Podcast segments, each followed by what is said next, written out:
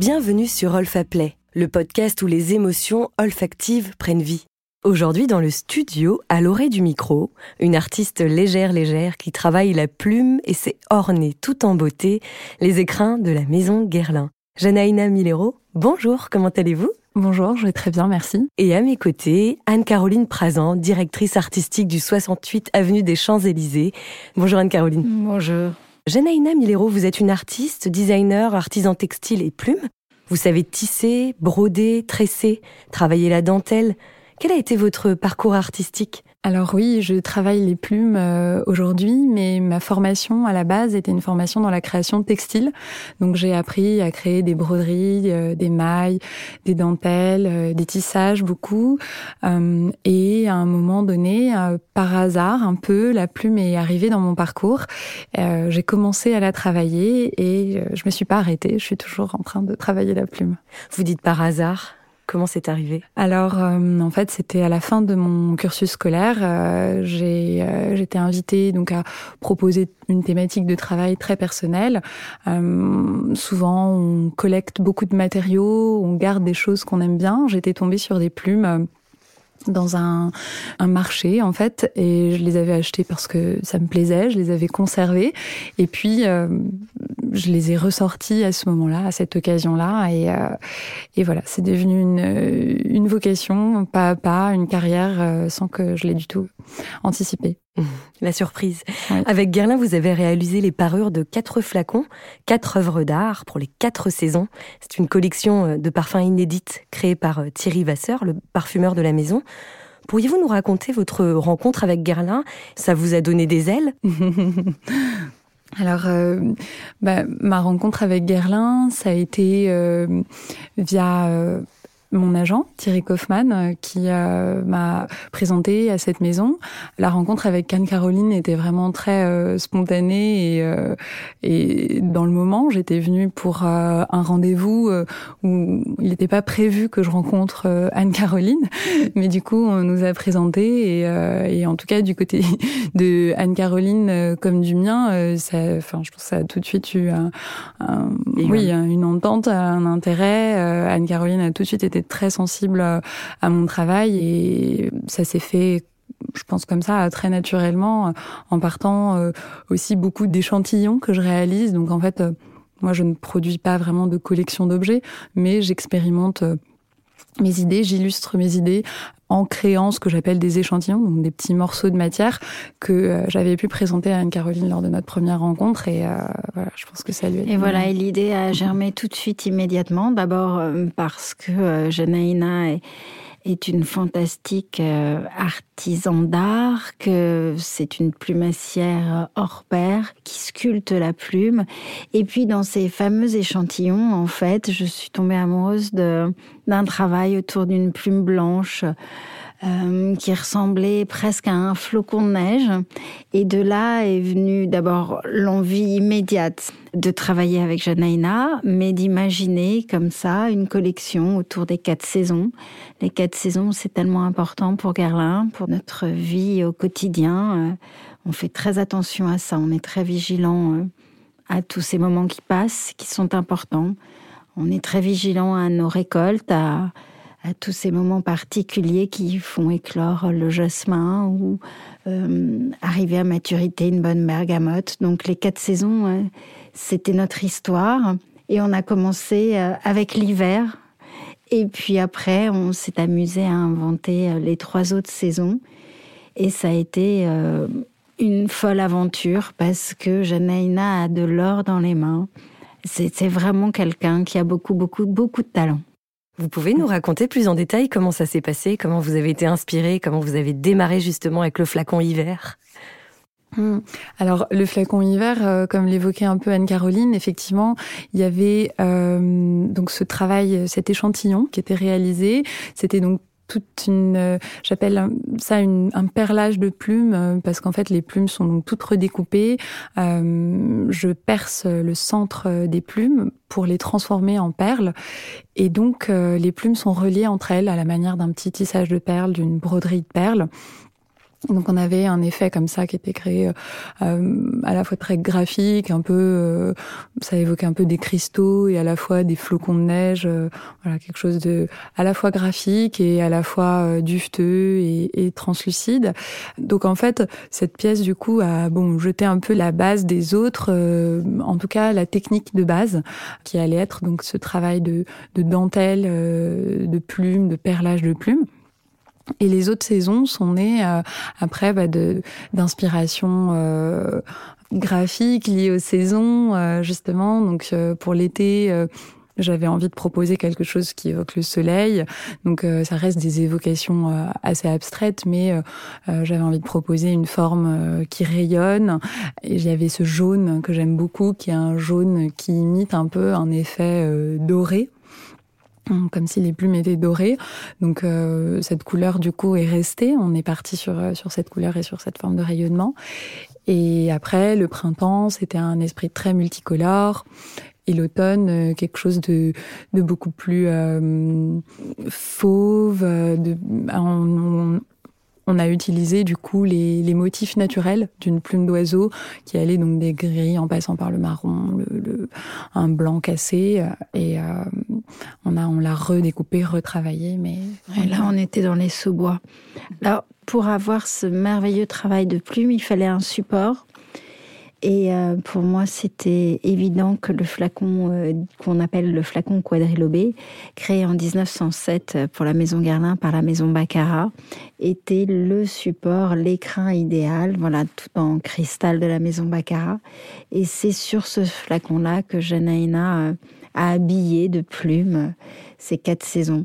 C'était vraiment intéressant parce que, en fonction des saisons aussi, Janaïna les a présentées de façon différente. C'est-à-dire qu'il y a des plumes qui couvrent les épaules du flacon, d'autres qui surgissent de la base. À chaque fois, il y a vraiment euh, un habillage et un travail de sculpture de la plume sur le flacon qui est époustouflant et qui donne à chacune des saisons sa personnalité. Euh, intrinsèques et, et vraiment sont des pièces maîtresses et uniques, chacune en leur genre.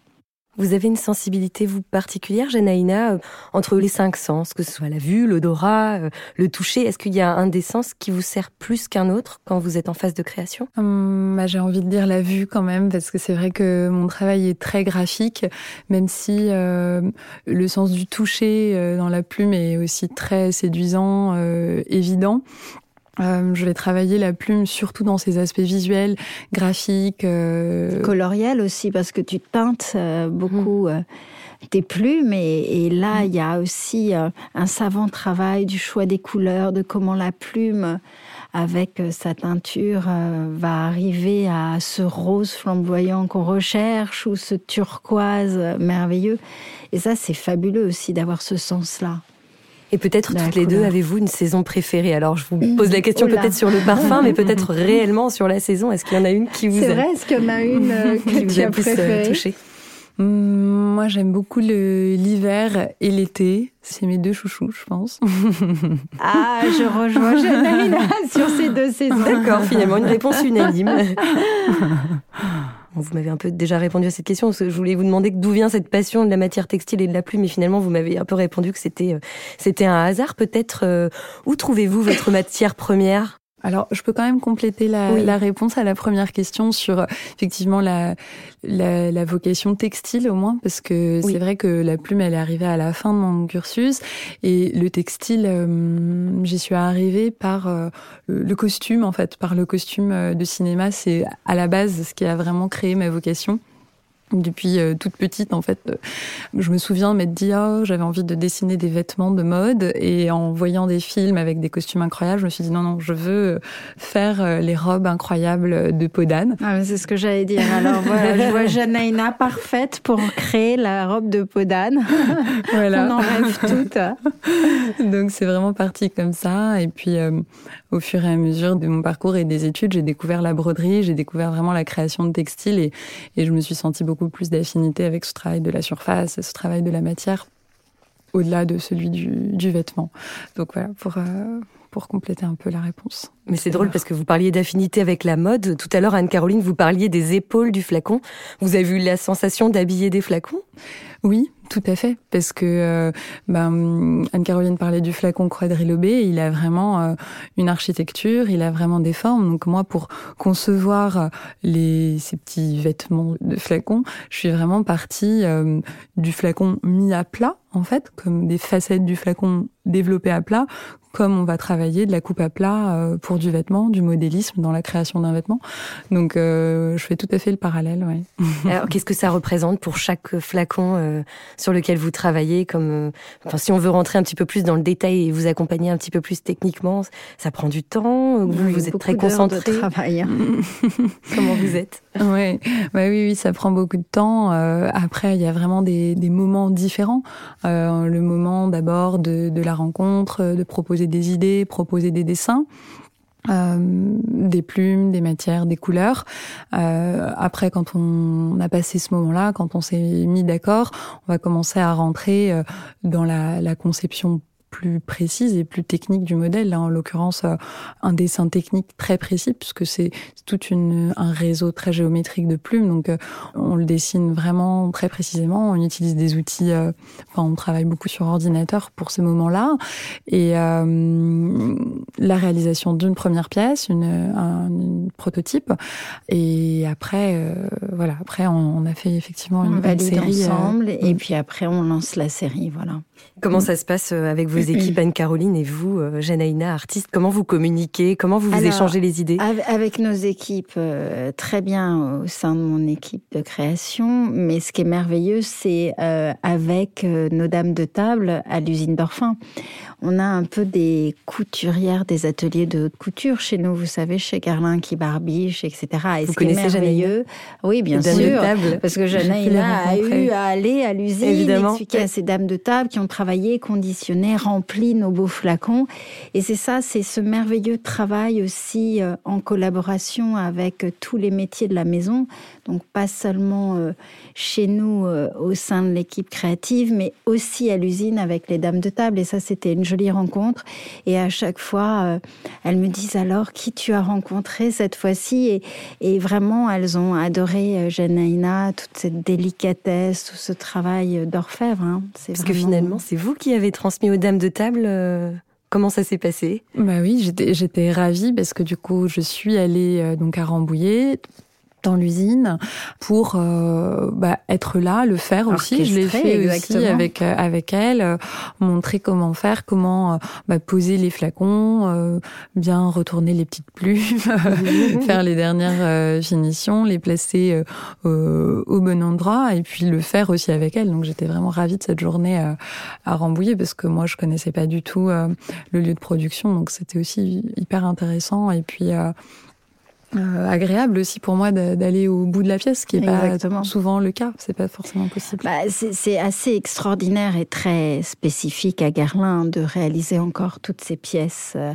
à la main, euh, d'avoir ces dames de table qui barbichent, hein, qui ont barbiché donc ces flacons, mais dans le choix du travail avec Janaïna et moi-même, du fil de soie, de la bonne couleur. Voilà, c'est vraiment un travail d'équipe pour des pièces absolument uniques et époustouflantes.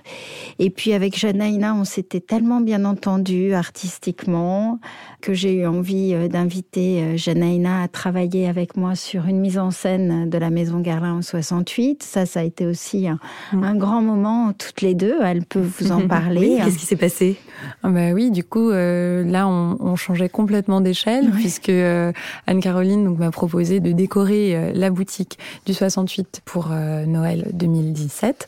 Donc, c'était autour du thème d'un jardin en hiver euh, en Russie.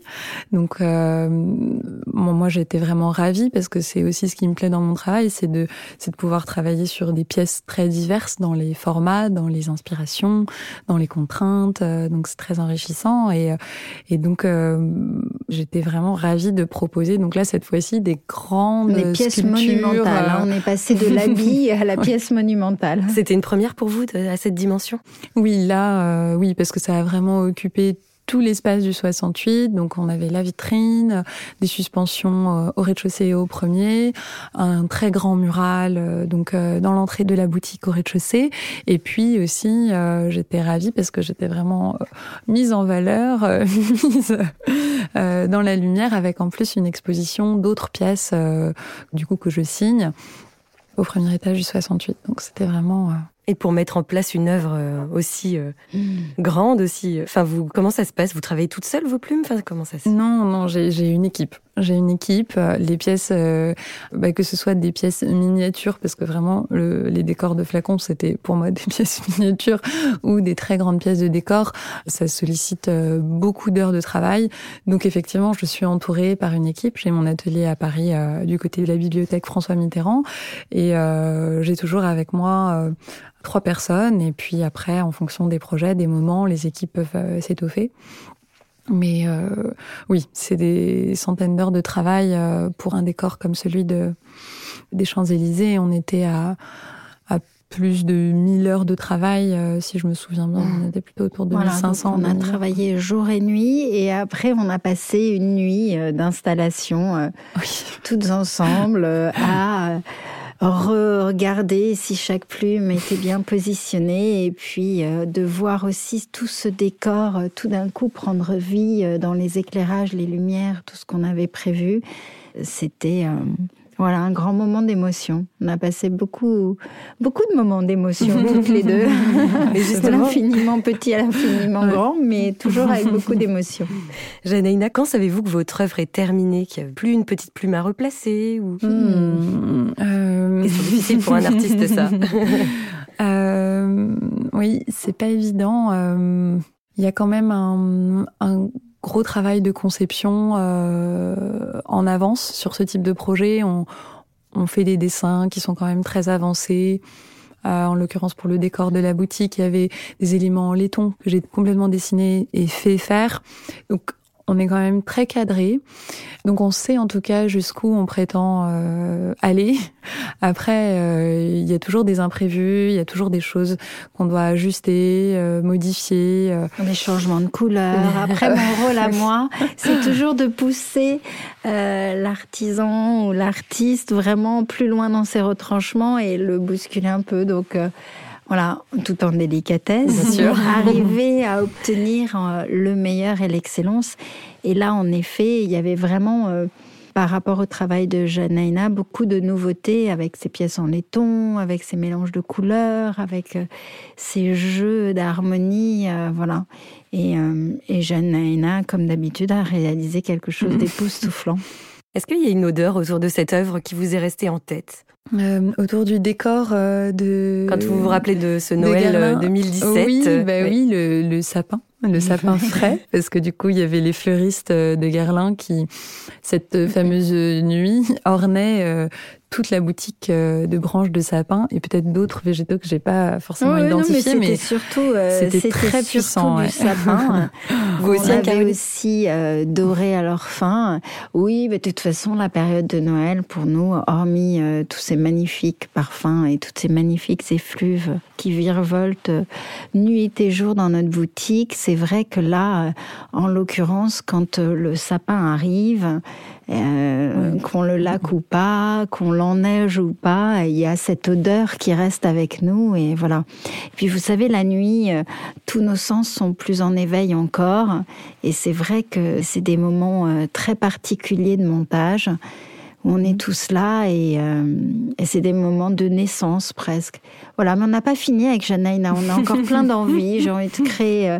là, on est en train de tester comment le parfum se comporte sur la plume pour imaginer ah, peut-être euh, des bijoux, des plastrons parfumés. Euh, mm. Voilà, enfin, on a plein d'envie. Donc le laboratoire est encore en train de fonctionner. Exactement, il turbine toujours. Merci beaucoup pour votre présence à toutes les deux. Merci d'avoir partagé vos histoires et vos savoir-faire. Une dernière indiscrétion avant de vous laisser repartir. Janaïna, si je vous dis ça sent bon, qu'est-ce que ça sent idéalement? Euh, Le gâteau, je dirais. Le gâteau à quoi? Ah, euh, je pense le, gâteau au yaourt, celui qu'on faisait euh, petit et euh, ouais, une sorte de... avec le petit fumet qui sort du four et c'est ça. C'est l'heure du goûter. C'est ça, exactement. et vous, Anne Caroline ah, J'ose encore vous poser cette question, ah j'insiste. oui, euh, moi, j'aime la vanille plus que tout. Ah. Voilà, donc ça va pas très loin. C'est, finalement, vous voyez, c'est assez marrant parce que on s'aperçoit quand même euh, à quel point l'odeur est importante et rapproche les gens ou pas, ou peuvent les éloigner même. Mm. Mais voilà, peut-être que si avec Janaïna on s'entend si bien, c'est que dans le gâteau yaourt, il y a de la vanille. Exactement. Merci encore à vous deux, merci beaucoup. Et je vous dis à très bientôt pour de nouvelles péripéties parfumées. Merci, merci. Au revoir. Au revoir. Vous venez d'écouter Olfaplay, le podcast des émotions olfactives. Si vous avez aimé cet épisode, n'hésitez pas à le partager. Vous pouvez retrouver d'autres histoires et raconter la vôtre sur l'application Olfaplay. Et nous, on se retrouve bientôt pour un nouvel épisode.